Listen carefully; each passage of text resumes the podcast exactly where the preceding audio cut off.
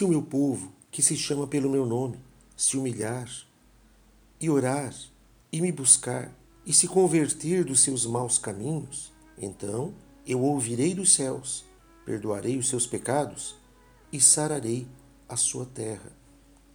Segunda Crônicas, capítulo 7, versículo 14.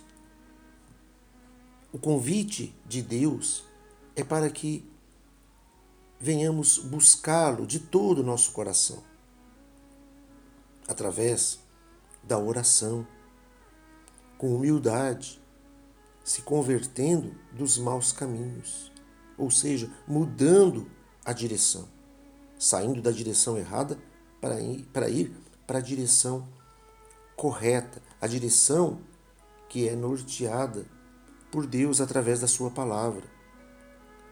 Quando aquele que ama a Deus o busca, então o Senhor ouve a oração, perdoa os pecados e sara a sua terra. Que significa dar a vida abundante para aquele que obedece, aquele que reconhece a soberania de Deus. Então, não podemos dizer apenas que somos cristãos, precisamos realmente experimentar de forma plena a comunhão com Deus.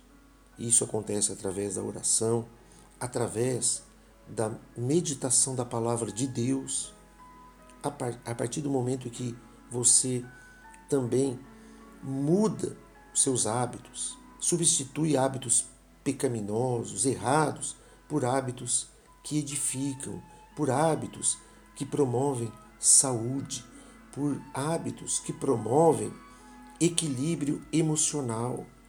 Quando você busca o norte, a orientação que está na Bíblia Sagrada.